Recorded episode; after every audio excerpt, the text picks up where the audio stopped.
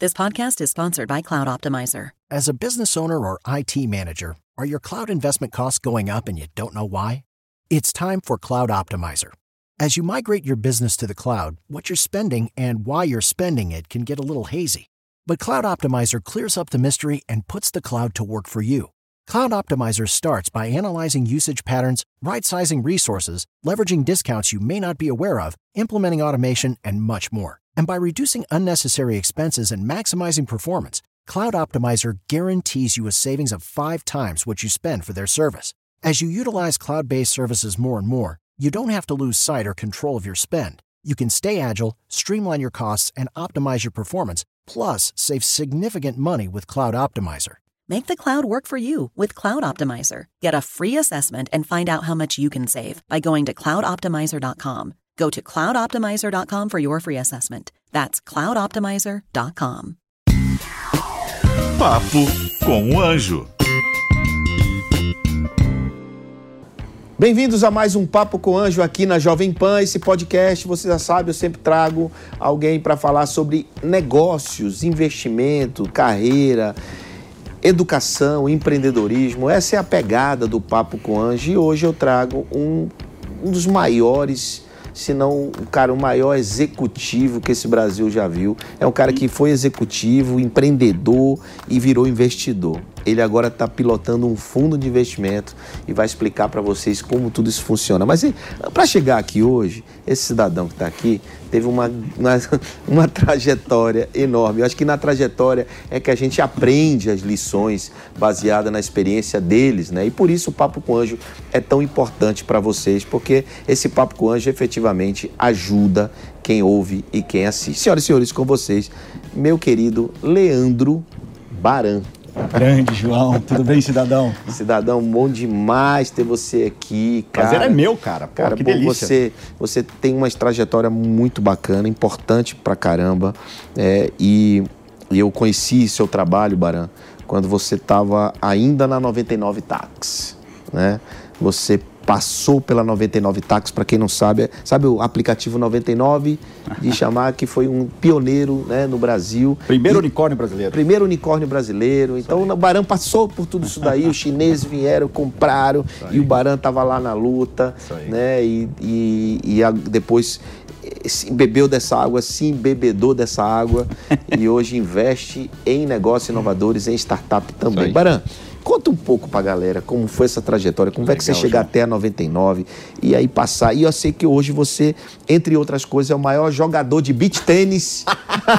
Spoiler isso, hein, cara? Quando foi a última vez que a gente que eu fiz uma coisa pela primeira vez, final de semana passado. O quê? Jogou um, Joguei campeonato oficial. federado. Federado, campeonato. Chamburci Open, ó, eu tô fazendo merchan aí pra Chamburci. Olha aí, Denis, cara. um abraço, hein, meu. Cara, olha aí, velho, o cara agora joga profissionalmente. É, beach tênis não, vai não é pra Olimpíada, então? Tomara, João. então você Cara, vai, tem- tem vai duas- ser um atleta, veterano. Tem- pois é, tem duas coisas legais, cara. A primeira é o seguinte: o Brasil é o segundo, a segunda potência mundial de beach tênis. Hum. E beach tênis é um dos esportes que mais crescem no mundo. E tem uma outra coisa interessante. Aliás, três coisas interessantes. Segunda coisa interessante, o primeiro do ranking é um italiano que tem 41 anos. Eu tenho 43, então assim, Tá tô bem. chegando lá. Tá Agora bom. tem uma coisa mais legal. O primeiro do ranking brasileiro é o sexto do mundo. O sobrenome dele é Baran, não é Barankiewicz que nem o meu, mas assim, o nome é igual, cara. então É, assim, eu tenho porra. já nome de craque, eu tenho já. É nome né, de craque. Então- Agora eu vi um meme sobre beach tênis, que é uma menina, não sei se você viu esse, esse meme. Vai fazer o que de manhã? Jogar beach tênis. Vai fazer o que na hora almoço? Jogar, Jogar beach beach tênis. tênis, é isso aí. À noite eu viro um vício É desgraçado. viciante, João, é viciante, cara. Assim, depois a gente pode contar um pouco melhor sobre isso, mas assim, é o meu novo barato, assim, de aprender e botar as coisas pra Que funcionar. barato. Assim, gente, a gente, todos nós precisamos desse, desse desopilar, né? A gente É precisa se apaixonar É sempre, ter coisas pra para acordar com vontade, É né? Eu acredito que você tá com esse tesão agora. É isso. João, e aí eu vou pegar esse. Você deu um gancho sensacional, porque uma das coisas que eu aprendi, principalmente na terceira etapa da minha vida profissional, que foi de 2014 pra cá, então fazem sete anos, é, foi que a coisa que eu mais melhor faço e que eu mais gosto de fazer é aprender. E cara, eu jogo beach tênis há poucos meses. E quando eu pego alguma coisa pra fazer, eu tenho uma intensidade muito grande, né? E pegando o gancho do que você falou, eu por muitos anos fui executivo de multinacional. Comecei lá atrás, é, em consultoria, quando a SAP chegou no Brasil. É, e, e fui educado como consultor, então a questão da capacidade de ouvir, a capacidade de resolver um problema. E você sabe muito bem, melhor do que eu, que quando você pensa em startup, em empreender nesse, nesse ramo, você precisa resolver um problema. Né? Então, assim, eu desde o início comecei e tive o privilégio, não foi planejado, tive o privilégio de cair em consultoria. Depois eu acabei migrando para a área de tecnologia. Acabei tendo o privilégio de trabalhar especialmente em duas uh, uh, escolas de formação de ótimos profissionais e, e, e, reconhecidas pelo mercado. Eu peguei o finalzinho da Xerox, quando a Xerox era a Xerox lá atrás. Uhum. Né? Uh, como um primeiro cargo de, de, de, liderança, eu vendi um projeto ainda como consultor para para Xerox, implementei. E depois, depois E fui contratado uhum. por eles, né? O cara falou, porra, você vem para cá e contrata isso, né? É, me contratou para Implanta esse projeto aqui, você. Né? Implanta né? esse projeto aqui, toca o go-to-market desse negócio. Eu falei, pô, mas eu não sei como é que faz esse negócio. Baran, faz o seguinte: você conhece do produto, a gente vem aqui, vai te dar toda a cápsula para te formar como um profissional. Para mim foi uma delícia, eu me, me lambuzei ali. E, e, e, foi muito legal. E foi o meu primeiro, primeiro, na verdade, não, foi a segunda grande fracasso que eu tive na minha vida. Porque da mesma maneira que eu acendi a luz, abri o negócio, eu tive que fechar, porque ali eu aprendi que negócio tem timing, né? Então, o que, que a gente fez na Xerox naquela época? era, eu não sei se você lembra, mas tinha uma iniciativa chamada Aspix, que era é, Application Service Provider Powered by Xerox. Né? Que hoje é simples, hoje é cloud. É o que todo mundo fala, é software na nuvem, essas coisas. Mas naquela época, quando eu tô Era falando. Era impressão na... nas nuvens. Pois é, hum. naquela época, você imagina isso em 2001. Tá louco. Então, assim, você falar já em tinha locação de já tinha locação? Então, a gente tinha, olha só, com uma venda Exatamente. Depois locação. Locação, e aí a gente pegou e falou assim: agora é. Serviço. Não era na nuvem, mas assim, eu faço o serviço para você é. dentro de um data center. Imagina. Então, assim, uh, tem uma história longa aí também, é um negócio que depois a gente pode falar com um pouco mais de calma se você quiser. Mas, assim, da mesma maneira que a gente botou o projeto, o projeto foi sensacional, estava no timing errado. E por uma razão simples: o mercado não estava maduro. Imagina falar para o empresário da época, tanto de multinacional quanto menor, que o, o da, a, a, não é nem o dado, mas assim, o servidor não estava dentro da empresa. Uhum. O cara estava acostumado a ter o servidor embaixo da, embaixo da mesa, né? É. E aí, mas você imagina você falar que ia estar tá lá, no nosso caso, em Tamboré, né? Cara, é muito difícil. E tinha um outro problema que era muito complicado, e aí é, é, isso foi um aprendizado gigante, que imagina se hoje, conexão ainda de internet em países como o Brasil não é aquela maravilha, imagina isso em 2001. Sim. Então, assim, não tinha, você dependia disso, você precisava se conectar para para estar tá lá no data E você foi até quando? Até 2003? Eu fui até 2000, quase 2004. E aí você foi para Oracle? Aí eu fui quase para Oracle. Eu, como a gente, a parte da Xerox vendeu uma parte para HP hum. na época. E uma parte foi para OptiGlobe, que hoje é Tivit, e já virou outra coisa que eu já nem me lembro mais agora o que, que virou esse negócio, é um mercado muito dinâmico.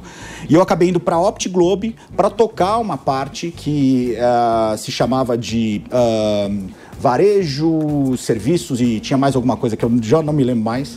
Uh, que era novo também, porque quando você pensava em vender esse tipo de serviço, vendia-se muito para indústria financeira ou telecom, né? Então eu peguei um, um rabo de foguete ali para vender outsourcing para essa galera, com a OptiGlobe lá atrás, que era do uh, uma investida da Votorantim Novos Negócios, uh, para se primeiro trazer tudo o que era do grupo Votorantim dentro de uma estrutura diferenciada em termos de tecnologia e depois virar um grande player para o mercado, né? É, e depois disso, uh, eu acabei indo para uma, uma, empresa chamada BA. E aí, uh, eu acabei. Da BA, eu fui comprado pela Oracle. Ah. Literalmente comprado. A Oracle num processo de. Uh, sempre como executivo. Sempre como executivo. Sempre como executivo. E tocando operação, fazendo o que. Uma parte importante do que eu aprendi em consultoria que uh, nessas multinacionais você tem a filial e a filial normalmente era responsável por venda. Sim. E o que, que eu acabava fazendo, até por uma questão de, de da minha origem, eu fazia o sell and do, né, que é a gente vende e entrega. E aí eu acabei criando um hack importante de trabalhar de uma forma muito forte o case de sucesso para que esse case de sucesso ele fosse reverberado para todo o restante do mercado e aquilo fosse a plataforma de, de, de, de, de marketear um bom serviço né, e usava isso de uma forma muito bacana. É, então eu estava na BA, Fui comprado pela Oracle e aí a Oracle foi a segunda grande escola. Uh, um ambiente altamente meritocrático. Uh, que, uh, além de, de, de, me ensinar muita coisa, me criou uma, uma, uma possibilidade de um crescimento rápido. Eu acabei chegando a uma posição super sênior de, de, de, de, executivo, eu tocava boa parte do que era o resultado da, da subsidiária no, no, no Brasil, Brasil, né? É, e quando a gente trabalha numa, numa situação que nem essa, a gente vivia por quarters, né? Então, por muito tempo, é, eu fui acostumado a... A entregar resultados. Entregar por, resultado de uma forma muito forte. Por trimestre. Por trimestre. E se, só, eu, se tinha uma única certeza, João, é que depois de um quarter vem um outro quarter. Então eu entregava o quarter, no outro dia seguinte, no dia 91, que na verdade era o dia 1 do Não, quarter você, seguinte. Você já tinha planejado o quarter seguinte, essa é a verdade. Você planejado o quarter todo ano, né? Exatamente. E você tinha que começar do zero. Só que tinha que executar sempre. Executar. Que é quase que uma, uma posição de técnico de futebol. Vai ter o jogo do Brasil hoje aí, o Tite entra, que pode ser muito bem, se ele perde isso ou se ele não, não classifica bem e tal, tá fora. Tá fora. Tá né? fora. Você é executivo e tem que entregar resultado. Mesma coisa. Sua cabeça sempre. Exato. Né? E aí, na sequência disso, você foi pro. pro... E aí, o que, que aconteceu na sequência disso, para fazer um, um, um paralelo? Hum. Isso depois lá, perto de 2009, 2010 numa estrutura como da Oracle e como executivo, a gente vivia muito uh, na Califórnia, onde, onde é o headquarter. A gente, eu acabei, junto com uh, os meus pares na época, tendo um contato de uma forma muito forte com o mercado de startups lá fora, lá fora. que ainda aqui era muito uh, embrionário. Lá não era também maduro, mas também já estava à frente do que era, da, era aqui. Eu não preciso nem te dizer como era difícil conseguir dinheiro naquela época. É. Né? Uh, os fundos, nem perto do que se existe hoje. O, o, nos últimos 10 anos, uh, houve uma, uma, uma, revolução todo esse mercado. E a gente começava a fazer um trabalho de se aproximar ali no, dentro do Vale do Silício para fazer duas coisas. Primeiro, posicionar a Oracle como um fornecedor para esse, esse mercado e, ao mesmo tempo, aprender com essa galera, porque de alguma maneira a gente já sentia que tinha alguma coisa nova acontecendo ali, que isso seria muito grande e que e era Mas uma... isso lá fora ainda, isso né? lá fora. Não, não aqui. Lá, né? Aqui ainda nada, zero, né? E aí com idas e vindas, com... na época a gente ia seis, sete, dez vezes para lá, fazia-se um trabalho de aproximação para essa galera, de uma transferência de conhecimento. E eu comecei a perceber, eh, ali para 2011, 2012, comecei a perceber que existiam duas coisas. Primeiro, essa galera tinha uma dificuldade muito grande de conseguir dinheiro. E a segunda coisa, que não era muito clara, mas nos nossas mentorias e nos toda a questão de advisor que a gente fazia para essa galera, tinha uma outra coisa que surgia ali, que era engraçado, que era o seguinte: o empreendedor ele tinha um perfil muito diferente da gente hum. e que de alguma maneira ele podia ser complementar. Certo. E aí é aquela história que a gente já conversou várias vezes dos super-heróis, né? Então cada super-herói tendo um, um superpoder, se você conseguir juntar é, superpoderes complementares, a gente consegue fazer grandes jornadas e grandes coisas muito bacanas juntos. Vira uma Liga da Justiça. Vira uma Liga da Justiça, exatamente. E aí, a questão de. começou a surgir na minha cabeça, naquela época ainda de forma embrionária, que o dinheiro, o capital que era difícil, era um combustível, mas que o founder ou o empreendedor, ele não precisava só do combustível. Sem combustível você não faz nada. Só que se você botar um combustível num lugar onde não é um bom motor, você faz uma queima do combustível que não é uma boa queima no combustível. Certo. E aí, a analogia que eu brinco fazendo com, com que vinha na época como uma, uma lucidez de que existia uma oportunidade de mercado, era que o empreendedor precisava também de alguém que tivesse as engrenagens para montagem do motor ou montagem das esteiras para isso e fazer uma boa queima do combustível. Né? É, esse negócio veio Uh, amadurecendo durante, durante esses anos, eu ainda na Oracle como executivo, cuidando uh, da operação daqui, entregando os resultados e ao mesmo tempo fazendo esse trabalho, quase que um side uh, job. e em determinado momento eu saí da Oracle e fui para a SAP e assumi uma startup dentro de uma empresa de tecnologia de 40 anos, alemã, que já faturava 20 bi de euros uh, que precisava se reinventar e uh, criou uma estrutura que é, engraçado até falar isso, porque era uma estrutura uh, para revolucionar a, o que era o cash call normal da companhia, né, que uh, se chamava inovação. E eu fui como vice-presidente de inovação primeiro do Brasil e a gente conseguiu fazer um belíssimo trabalho, tanto aqui quanto global, e depois assumi a parte da América do Sul, que a gente chamava de Sul da América Latina, né, então era praticamente da Colômbia para baixo. Uh, e o desafio era gigante, uma coisa muito, muito legal, mas tinha essa questão do mercado que vinha me incomodando e falando, cara, tem alguma coisa bacana, diferente aí para fazer. E aí uh, foi quando eu tomei a decisão que hoje alguns amigos ainda não entendem. É muito engraçado Como isso. é que você saiu do mundo corporativo? Como é que você saiu da, da, da- Aquela história que às vezes é uma visão assim meio turva de dizer, pô, você largou, Baran, uma posição de executivo super tranquila. Vice-presidente. Isso, Ah, exatamente, Pô, pra ir, tal. uma startupzinha que É, não sabia nem se ia dar certo. João, a partir de 2014, toda vez que eu falo isso eu fico arrepiado, porque foi o seguinte, foi quase que um renascimento, e foi um renascimento de eu ah, entender que eu, aquilo que eu falei, que eu mais gosto de aprender, e uma das coisas mais duras de eu aprender nesse, nessa, nesse momento foi aprender a desaprender. É, porque é muito importante, né? Então, assim, Muito, que é difícil pra caramba. é difícil pra caramba. Primeiro é difícil você aceitar que ainda tem coisa pra aprender. Exatamente. Depois você desaprender pra aprender. Exatamente. Então imagina. Ainda mesmo um cara que tinha uma patente que você tinha. Exato. Então, assim, eh, tinha uma, uma, uma questão de patente, tinha uma questão também de pseudo. É, é pseudo, por que, que eu digo isso? Porque, como eu falei um, algum tempo atrás, se não entrega o resultado, a gente tá fora. É- é- a regra é muito Não, clara. era um pouco de libertação misturado Isso. com o ego, misturado com tudo. Exato. É difícil demais a É sua... muito difícil, muito difícil. E, e tem o sobrenome também, né? Porque até aquele momento eu era o Baran da Oracle, o Baran da SAP e tal, e aí, de repente, é o Baran do Baran. É. Né? E aí, O é que da é? startup e tal que ninguém conhece. que ninguém conhece. E é engraçado, é, é- é chocante até isso, né? Então, e aí a gente começa a ver a importância de se trabalhar é, não a, a marca que é o teu sobrenome, mas a sua marca. E isso foi uma das coisas que eu tive que aprender. Eu nem tive que reaprender porque isso eu não sabia, né? Então, a questão de trabalhar é, é, tua credibilidade, trabalhar essas coisas todas, assim, Pra mim, quando aterrizou aquilo, eu falei: caraca, não sei fazer esse negócio. Por exemplo, entre outras coisas. A outra coisa, eu, como executivo, como consultor, depois como executivo de empresa grande, eu brinco que quando a gente toca uma operação, é um trabalho muito parecido com o de comandante de aeronave.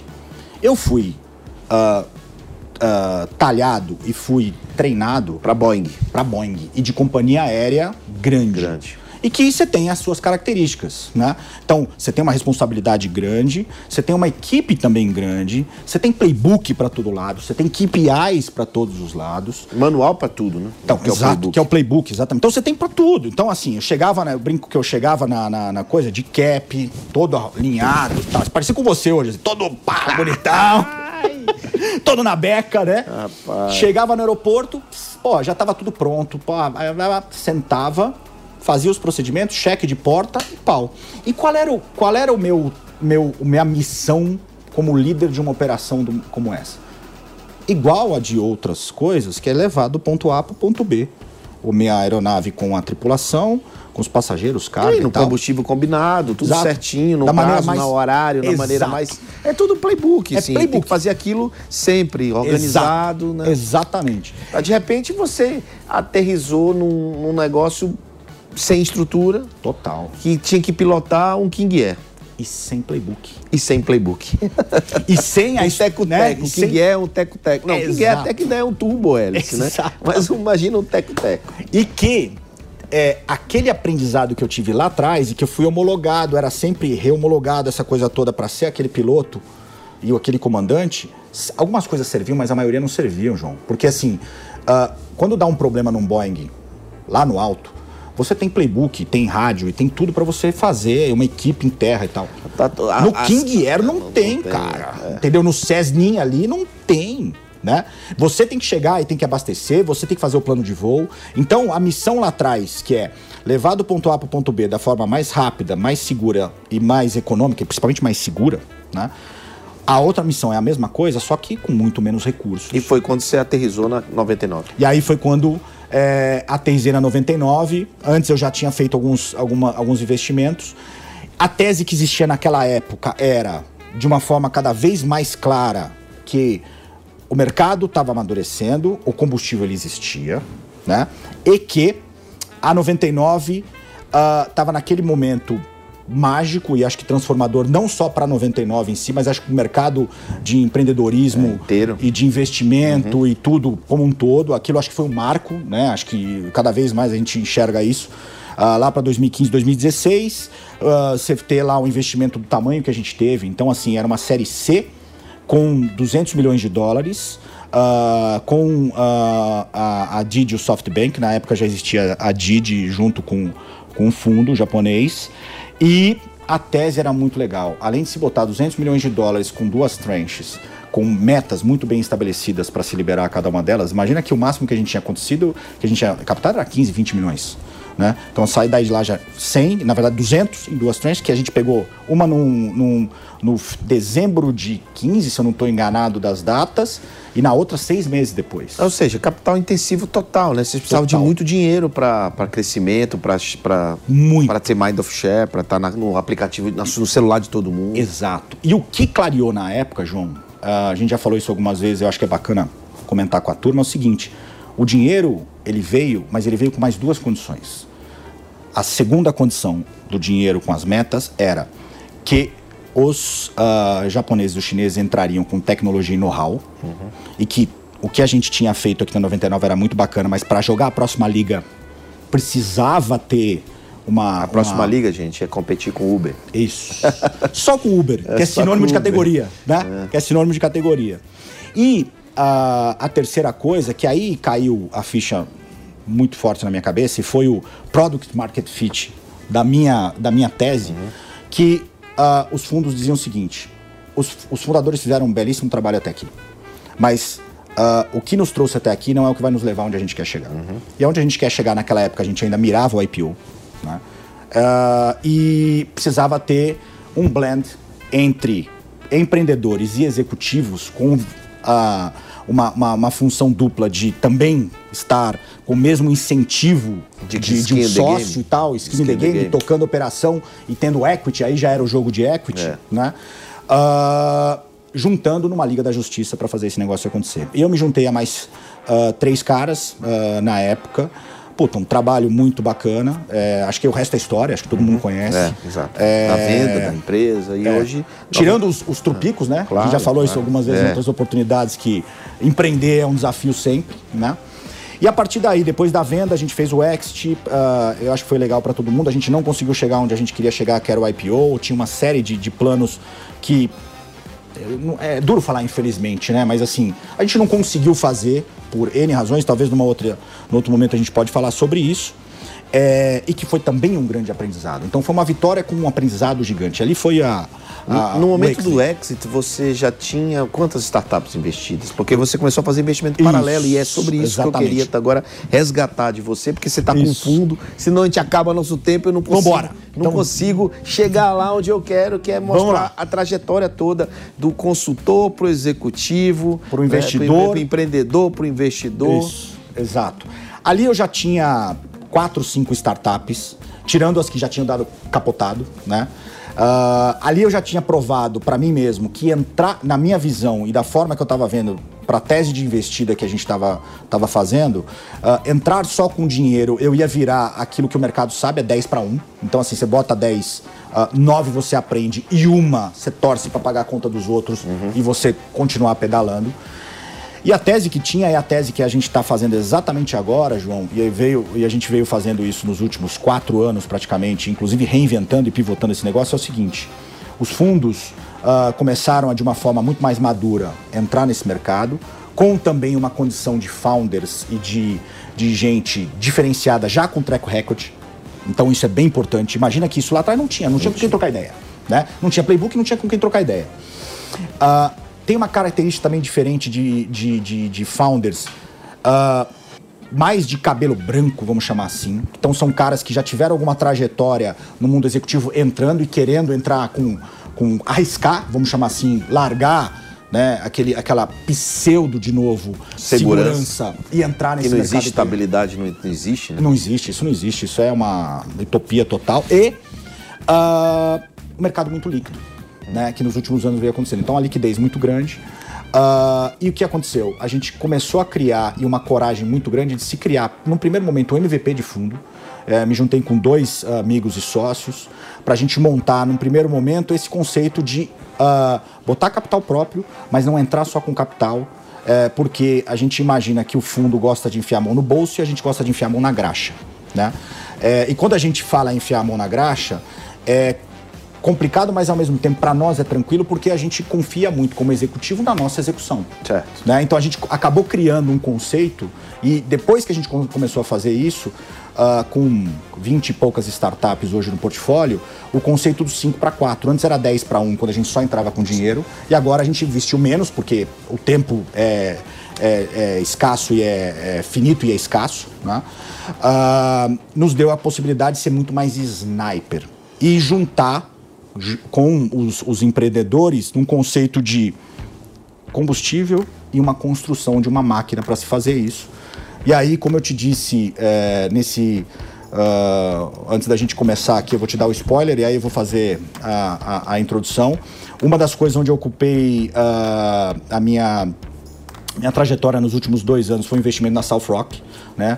Uh, uma sociedade com uma holding que toca toda a parte da, da Starbucks, eh, do Fridays e todo um marketplace físico, especialmente em aeroportos, a gente opera as nossas marcas e outras marcas, é, para montar o laboratório de inovação, o braço de Venture Builder e de inovação da holding, para fazer toda a transformação digital da experiência do nosso consumidor. O digital é o físico junto com o digital. Né? Certo. Imagina fazer isso numa marca como um Starbucks ou como um Fridays, que são marcas muito físicas. É, por todas tradicionais as também, tradicionais. já nesse sentido, né? Exato. Nesse né? sentido. Apesar de que o Starbucks tem tem, tem, gera muita experiência no online super, também, no, na, na, presença na loja. Super. É o cartão, super, super quê, exato, Wi-Fi. E uh, uh, no meio disso teve pandemia. Né? Uhum. Então, assim, se já não. Se o, o, a vida da gente já não era tão animada, teve uma animação aí, que tem o seu lado, como tudo na vida, tem o lado de a luz e tem o lado de sombra, né? Então o lado de luz, vamos falar dele, o de sombra acho que todo mundo conhece, mas o lado de luz é o seguinte, teve uma aceleração muito grande, né? Nos oito meses do, do ano passado, quando a gente teve praticamente as lojas fechadas, né? A gente andou o que a gente andaria em oito anos, certo. né? Uh, em todas as razões do ponto de vista de uh, transformação digital ou o que a gente chama de transformação digital. Né? E, ao mesmo tempo, uma dificuldade e um desafio enorme no varejo em si, o mercado de, de, de, venture capital, especialmente em tech, crescendo de uma forma muito forte, me deu a, a tranquilidade de botar um novo playbook para escalar o que era no passado, montando esse framework novo né? É, e testando na South Rock. Ah, tá. E isso foi incrível, porque assim, a, a, de novo a história de montar um MVP, mas um MVP já operando em um negócio grande, né? Uh, mostrou que o caminho é esse. A gente tinha um bug que era, era, era quase que um negócio que dependia muito da gente mesmo, era quase um negócio de consultoria. A gente conseguiu montar esse framework importante. E agora é o que eu te prometi, te dar o, o, o spoiler, o, o, spoiler é, e te dar o, o, o furo, vamos chamar assim, né?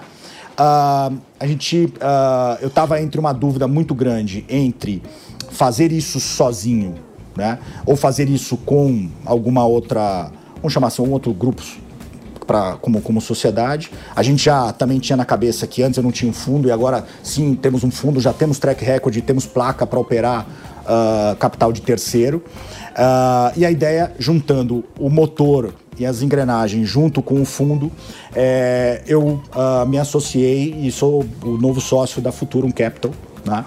uh, para tocar numa cadeira no sócio e na holding de toda a parte de estratégia do, do grupo e principalmente montando uma nova estrutura que é justamente a estrutura desse novo framework, onde a gente entra com essa com essa visão de se montar esse. Eu não gosto muito do nome, mas uh, é um venture builder, mas ao mesmo tempo é um venture developer. A gente tá. brinca que a gente desenvolve negócios junto com startups early stage. Mas o fundo é para capitalizar essa. Então, é, a ideia Você é... aportou essas startups no fundo? A ideia é o seguinte: com as, as startups que eu tenho hoje no portfólio, a, a gente vai. Eu, nós, eu e os meus sócios estamos aportando Ah, essas tá, startups ok. lá e Então elas juntar- entram no fundo, ou seja, Elas- quem aportar no fundo, quem investir no fundo, Já tem o benefício. tem o benefício de estar o equity dessas startups. Exatamente. Não, isso é muito bom, porque Exatamente. muita gente investe em fundo de venture capital não sabe onde vai investir. Não tem Exatamente. relação das startups, não tem o portfólio adquirido. E o portfólio que você tem é um portfólio baseado na tua experiência. Tudo É que você, toda a graxa que você É alocou isso. Graxa e suor. É isso suor, né? Alocou nessas startups que Isso. elas chegam, estão crescendo, estão chegando num patamar isso. importante. Então, a novidade é que você abre um fundo de quantos milhões? Ah, nós estamos falando hoje de um fundo de 100 milhões. 100 já milhões. estamos abrindo um novo fundo de. Vamos captar eh, já o fundo 2, 150 a 200 milhões com a captação fora, Hum. né? Então a gente já está falando de captar já em dólar e euro. Então, assim, já dá uma ajuda, você sabe disso, É. uma ajuda enorme para esse tipo de coisa. A gente já abriu junto com a Futurum e estamos acelerando uma operação em Portugal. Estamos abrindo uma, uma ponta Tudo de uma vez só? Estamos já fazendo. Caramba. É. Então, com um grupo de sócios muito bacana. Eles têm um conceito muito parecido com esse, João. Ah, isso que nos aproximou. Então, assim, eles estão fazendo com esse conceito há três anos. Né? A gente praticamente começaria isso ah, do zero de novo e tentando chegar numa visão que nem a deles. Eles têm uma visão mais ah, artística da coisa, a gente tem uma visão mais engenheiro, ah, eles são mais empreendedores, a gente é mais ah, executivo e tocamos coisas grandes. Então tem uma série de sinergias, além da questão do portfólio em si. E como a nossa maior matéria-prima que a gente acredita são as pessoas, a gente diz que a gente, se fosse uma corrida de cavalo, a gente apostaria no jockey, não no não no cavalo. cavalo, né? Porque ah, cavalo bom e jockey bom é a melhor coisa do mundo. Né? Aí, assim, agora, se você tem, um cavalo ruim e um jockey bom, ainda dá. Agora, cavalo bom e jockey ruim, Não dá certo, né? Não dá Não certo. perde a corrida com certeza. Ah, ruim, né, gente? Baran, cara, a gente podia ficar falando aqui muito tempo. Baran, Baran agora, ele tem... Eu, eu já fiz vários convites pro Baran para ele contar isso tudo, num, num, pack- num- fazer um pack dessa história dele para incentivar empresas, empresários à inovação, a, a- a arriscar um pouco mais, né? Sair do, da inércia e, e, assim, o Baran tem uma palestra muito bacana hoje sobre isso que ele está contando aqui pra gente, né? Estou incentivando a escrever o livro dele, porque eu tenho uma Já baita... tá no meu você já tem uma tá no meu baita to-do e meu história. compromisso contigo. É, uma baita história para contar. E, putz, Baran, você tá na rede social? Fala aí, Clé. tô na rede social, ainda sou super low profile, nada tá começando. turma e eu tal. disse a ele que ele precisa É. multiplicar, Preciso- preciso transbordar. crescer. Ele precisa crescer. transbordar na vida das pessoas. É isso, Precisa, é isso. Todo esse conhecimento do cara precisa estar no dia a dia das É pessoas. Tô convencido já. Vai João. lá, Bar- é Leandro Leandro.barankiewicz no Instagram, pode, pode me procurar lá. Barankiewicz. Isso, é por isso que o Baran, porque de complicado já chega a vida, né? Então, É, assim, então. João. Podia né? ser o, o Instagram Leandro Baran. né? Leandro Baran, exatamente. Mas se botar lá Leandro Baran, já vai aparecer lá. Então, já beleza, então é beleza. difícil ter homo, eh, homônimo Beleza. e tal, mas já tá lá. Vocês conseguem me achar no LinkedIn. E aí, se o fundo do Instagram. Baran é só para convidados, obviamente, não é público, né? Sim. Não está aí no mercado publicamente, Sim. você tem que ser convidado. É isso. Né? Mas se quiser, procura o cara e diz assim, Baran, estou interessado em olhar Isso seu fundo aí de isso 100 aí. milhões, 150. É isso aí. Você colar alocando um pouco do meu recurso nesse É fundo. aí, então, é para vocês, o cara sabe o que está fazendo, o time lá é muito bom. E eu apoio essa ideia, essa iniciativa, o portfólio dele é muito bom. Baran, todo mundo que vem aqui tem que deixar um recado para aquela Legal. câmera Legal. e para quem está nos ouvindo, Legal. para ajudar, apoiar e deixar uma mensagem importante para o negócio dele, para quem quer investir, para a carreira, enfim. Fica Legal. à vontade. João, assim, o que eu vejo ah, de recado, né, é, para essa galera, eu vou passar um pouquinho da minha experiência. É, eu, como executivo, o próprio nome diz, ah, eu já é, tenho que executar. Se a gente não executar, ah, não adianta absolutamente nada. Segunda coisa é procurar um grande problema para resolver. Um problema que impacta centenas de, de, de milhões de pessoas ou bilhões de pessoas, né? Ah, ou seja, o negócio tem que ser grande o suficiente e criar um impacto. Terceira coisa, investir em coisas que transformam a, a experiência ah, do consumidor ou do ah, colaborador, né? Na verdade, a experiência de pessoas em si, né? E cada vez mais, João, eu falo aqui, eu como um cara de tecnologia, que a tecnologia é o meio, né?